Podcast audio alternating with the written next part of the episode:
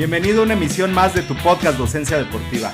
Soy el maestro Jorge Daniel Ramírez Morales, ponente, docente, capacitador en cursos, talleres, diplomados, así como la licenciatura en acondicionamiento físico.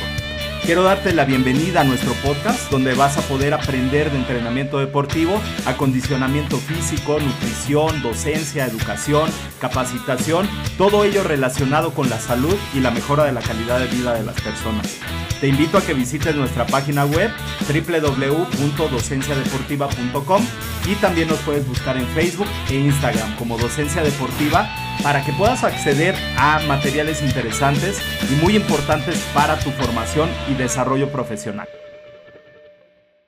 Los podcasts eh, tenemos en Spotify, estamos viendo la eh, plataforma de Amazon Music también.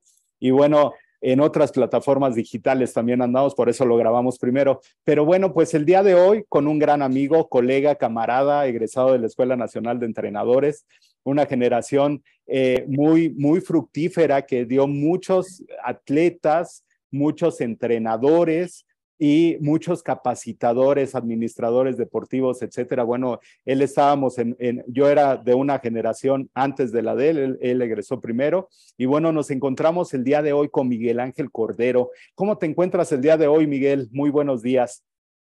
Mi querido Jorge, muy buenos días, qué gusto, qué placer volver a saludarte, aunque sea a través de estos medios digitales. Eh, años de no podernos ver, de no podernos saludar, pero con muchísimo gusto eh, aquí atendiendo atentamente tu invitación, eres muy amable y también muy contento y muy feliz del desarrollo profesional que tú has realizado. Excelente, Miguel, muchísimas gracias. Y bueno, eh, eh, como primera pregunta, bueno, pues me, gustaría hacerte esta pregunta. Si tú vas a una fiesta, a un evento deportivo y la gente te pregunta a qué te dedicas, ¿cómo responde rápidamente a esto? Perfecto, pues yo respondo rápidamente que me dedico a ser entrenador deportivo, metodólogo deportivo, en fin, en el proceso, en el mundo del entrenamiento deportivo, ahí nos involucramos. Excelente. Ya cuando van más a fondo, porque bueno, cuando dices que eres entrenador deportivo, siempre te dicen, oye, hazme una rutina, ¿no? Así como el meme de Carmen Salinas, oye, mijito, tú que eres entrenador deportivo, hazme una rutina. Eh, ya cuando les comentas esta parte, porque bueno, has estado inmerso en la selección de la Ciudad de México, que ahora, antes se llamaba Distrito Federal, ahora es Ciudad de México, y bueno, éramos competencia, pero éramos amigos ahí en, esa parte competitiva del taekwondo, pero has estado en muchas partes. Cuando ya te preguntan, oye, ¿cómo de que eres entrenador deportivo? ¿Qué es lo que les, les dices? Pues mira, por, por un buen rato eh, me dediqué también mucho al tema de la administración del deporte, tú lo sabes, en el ámbito gubernamental pero en el sector, específicamente hablando del entrenamiento deportivo, eh, pues yo me enfoco directamente a pues mejorar primero su estado de salud de manera general, lograr algunos objetivos muy claros en, los ámbitos personales y si es una persona que practica alguna actividad deportiva, pues a lograr estos logros deportivos en el ámbito de su preparación en general. Como tú lo sabes, los que salimos como egresados de la Escuela Nacional de Entrenadores Deportivos tenemos una formación metodológica que nos permite también orientar ciertos procesos de, diferentes especialistas que forman el grupo multidisciplinario para lograr alcanzar algunos objetivos en materia deportiva. Excelente, ahí e, esa parte me parece muy interesante y bueno, también, eh, eh, bueno, pues preguntarte, eh, ¿has estado en el ámbito del entrenamiento deportivo como entrenador de Taekwondo? ¿Has estado también en la gestión pública? Y bueno, en todos estos años de formación, ¿qué es lo que has visto en relación a los entrenadores que, eh, bueno, que han tomado una licenciatura, que han hecho eh, sus estudios? Y bueno, ¿cómo podemos identificar a, este, a, un entrenador cuando está preparado? Eh, y bueno, pues esta parte de cómo identificamos a un entrenador que sea óptimo, eficiente, eficaz en sus procesos. Pues mira, como tú lo mencionas, es muy importante eh, dentro de la pirámide estructural, quizá en el desarrollo del deporte en México, teniendo como primera instancia una etapa municipal, después una estatal y ya luego un proceso a nivel nacional, México sí adolece mucho de eh, profesionales en materia del entrenamiento deportivo, pese a todos los esfuerzos que se han realizado y que eh, me da mucho gusto a mí ver también que muchas universidades ya involucran carreras afines al desarrollo del entrenamiento deportivo o la cultura física eh, México adolece un poco todavía de ese tema. Tenemos todavía entrenadores que nos siguen diciendo, es que yo llevo 20 o 30 años siendo entrenador de natación o de ciclismo y tal, pero sin ningún estudio, sin ninguna capacitación, sin ninguna actualización, y eso no permite que los, eh, México avance como tal en los resultados deportivos desde la primera base de la estructura de la pirámide.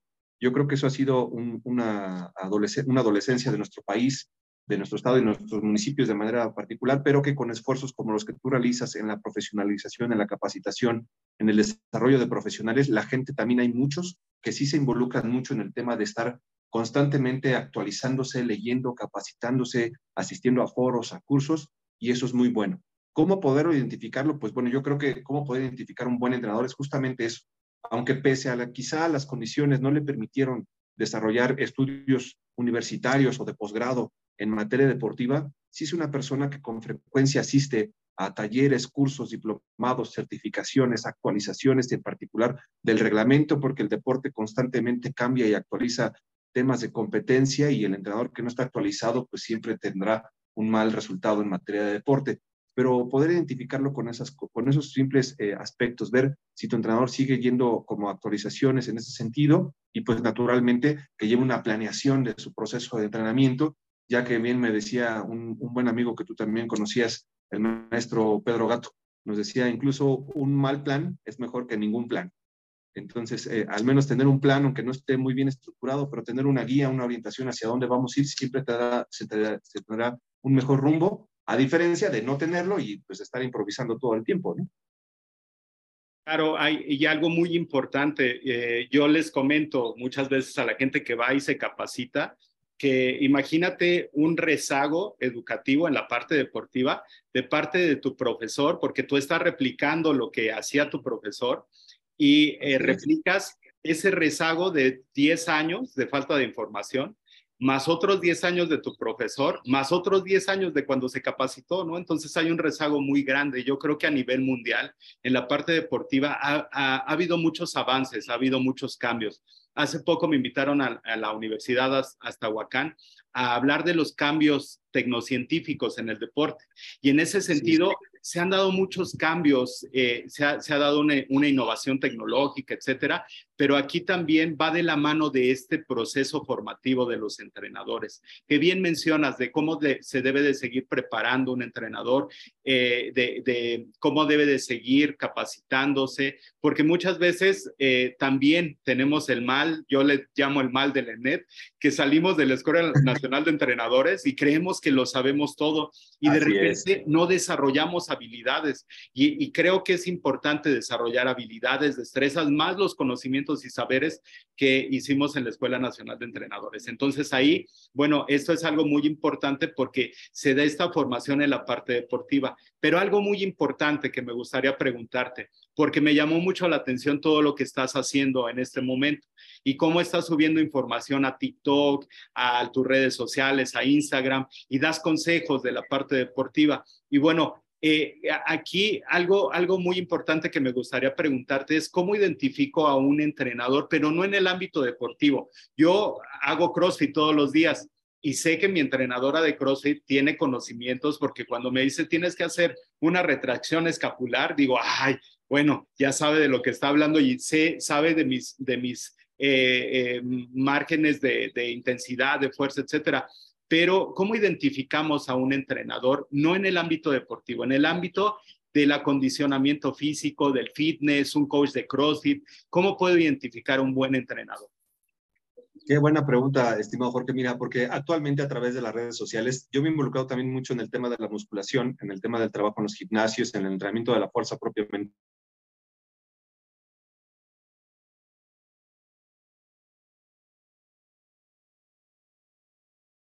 se, nos fue tu audio por ahí. Ya hay muchos entrenadores o muchos coaches que te ofrecen, ¿no? Eh, de entrenamiento porque pues, los ves súper rayados, súper mamados, gente que se pone a hacer ejercicio y ya de repente es instructor o entrenadora también de musculación. Esto es un error. Entonces, sí, ¿cómo poder identificarlo? A mí me da mucha tristeza cuando yo voy, al, voy a visitar diferentes gimnasios porque tengo algunos clientes que les llevo su preparación en este proceso, que es netamente enfocado a temas de salud, no es de competencia, no, no les interesa la competencia tampoco en el físico-constructivismo y fitness, pero eh, en este sentido, ¿cómo poder identificarlos? Primero, yo siempre les digo, si tú llegas a un gimnasio y ves al coach que nada más está este, platicando con las chavas guapas, vete de ahí, no te va a pelar, ni caso te va a hacer, ¿no? Para empezar. Dos, no utiliza, como, como tú dices, perfectamente la terminología correcta para la biomecánica o la, enseñanza de la técnica que te pretende enseñar y pues solo te la menciona como, haz el, jaloncito de acá y luego tira, tira la patada para acá y, y, no tiene como idea qué músculos intervienen, qué articulaciones intervienen, si es un movimiento multiarticular, si es uno de aislamiento, no tiene como el dominio de la terminología adecuada. Tres, eh, no te realiza ninguna evaluación previa antes de iniciar tu programa de entrenamiento. De repente llega y te dice, ah, pues a ver, pues agarra las mancuernas tales, a ver cuántas aguantas y pues hazte tres o cuatro series de diez repeticiones. Eh, cuatro, no lleva un seguimiento de las repeticiones, de la carga que tú estás realizando y naturalmente no tiene un plan, una planeación, no te entrega un plan, decir, mira, esto es lo que vamos a hacer por cuatro o cinco semanas, el periodo que se vaya a establecer y la última es cada semana o cada día te cambia todo el tiempo los ejercicios. Los ejercicios estarlos cambiando frecuentemente dependiendo naturalmente de la especialidad en la que te estés desarrollando. Por ejemplo, el CrossFit es muy dinámico en el sentido que es muy variado en el proceso de, del entrenamiento eh, dentro de las clases, pero en el tema de la musculación, pues sí tiene que haber una secuencia y un mantenimiento de los mismos ejercicios durante cierto periodo para que haya una adaptación, haya un rendimiento, haya un, un objetivo que alcanzar y vencer, desde luego, esas marcas que estás estableciendo. E, este, este quedó genial para tu post, que pongas ahí cinco banderitas rojas de, de, identificar. Si ves a un entrenador así, huye, ¿no? Entonces, bueno, ahí sí. yo creo que, bueno, en, en, en, ese sentido, bueno, la parte contraria de, de, de reconocer un entrenador que realmente va a, seguir tu proceso, que va a generar un cambio en, los ejercicios de acuerdo al grado de movilidad, el, el, rango de movimiento, etcétera, sería lo óptimo. Ahora la pregunta sería al revés, es estas banderitas sería sinónimo de esto es lo que necesita un entrenador para poder realizar este este plan de entrenamiento y llevarte a tus objetivos?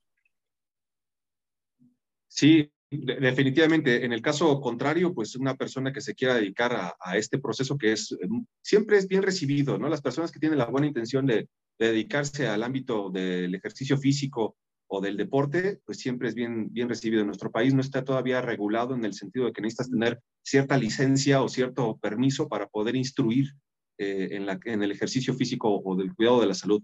Pero sí, primero punto número uno, el, entrenador debe conocer de su deporte. Si bien eh, no necesita un entrenador de musculación estar súper mamado, porque también es una creencia que a veces pensamos, como no estás mamado, no, seguramente no, no puedes ser entrenador, ¿no? Pero claramente tiene que vivir entonces el proceso, el proceso del ejercicio, saber lo que es el proceso de hipertrofia, lo que es la falla, eh, llegar al fallo muscular, lo que es estar en, una fase de volumen, lo que es estar en una fase de definición, en fin, conocer los diferentes ejercicios, lo que es una serie, una super serie, un drop set, eh, una serie de aproximación, ¿no? Una serie efectiva, primero conocer, necesitas conocer realmente todo en general, la actividad del ejercicio físico que tú pretendes instruir. Dos, conocer pues la biomecánica del movimiento y particularmente pues para las poblaciones a las que quieras dirigirte o a las que te quieras orientar para a partir de ahí pues conocer claramente cuál es la carga del trabajo que le vas a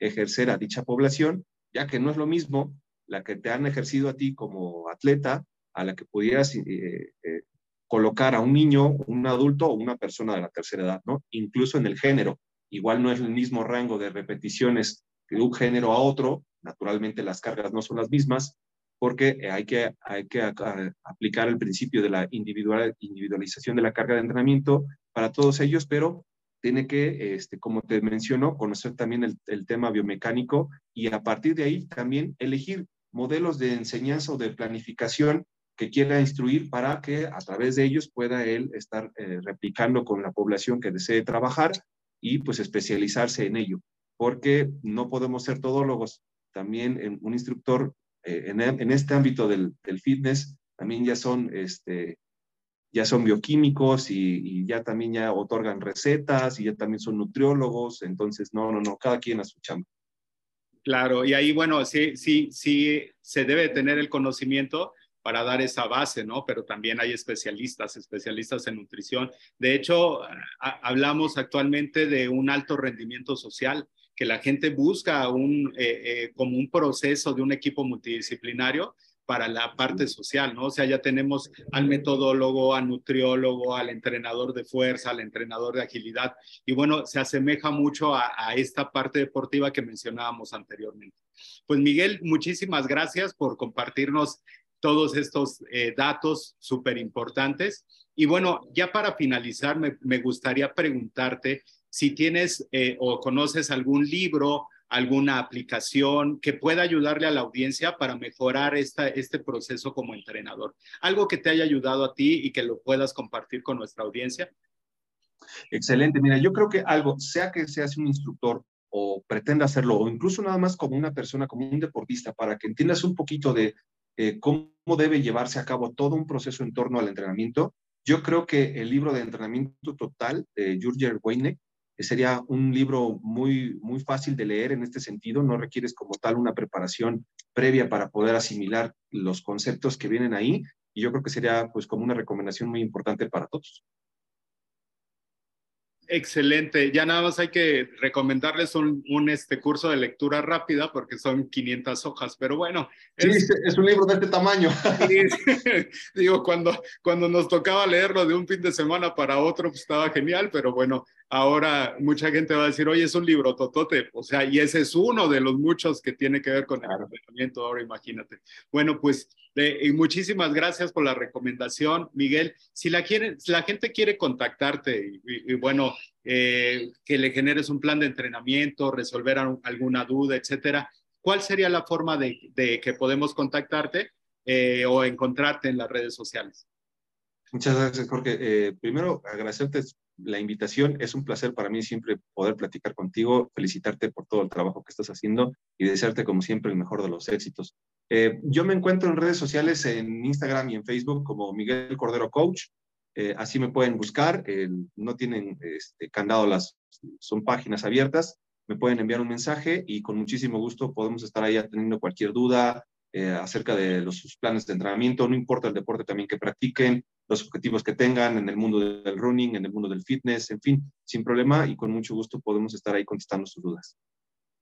Excelente, Miguel. Y bueno, pues eh, hace una semana más o menos hiciste un webinar para hablar del entrenamiento. Cuando gustes hacer un webinar, es, eso se me acaba de ocurrir ahorita, que bueno, cuando gustes hacer un webinar lo pasamos en docencia deportiva y bueno, que, nos puedas orientar un poquito más sobre un entrenamiento bien planificado, cómo observar todos esos cambios, cuáles son eh, algunos alcances que debe tener el entrenador para los objetivos, etcétera. Y bueno, pues ahí, cuando gustes compartirnos un webinar, le damos difusión y lo pasamos aquí también por docencia deportiva.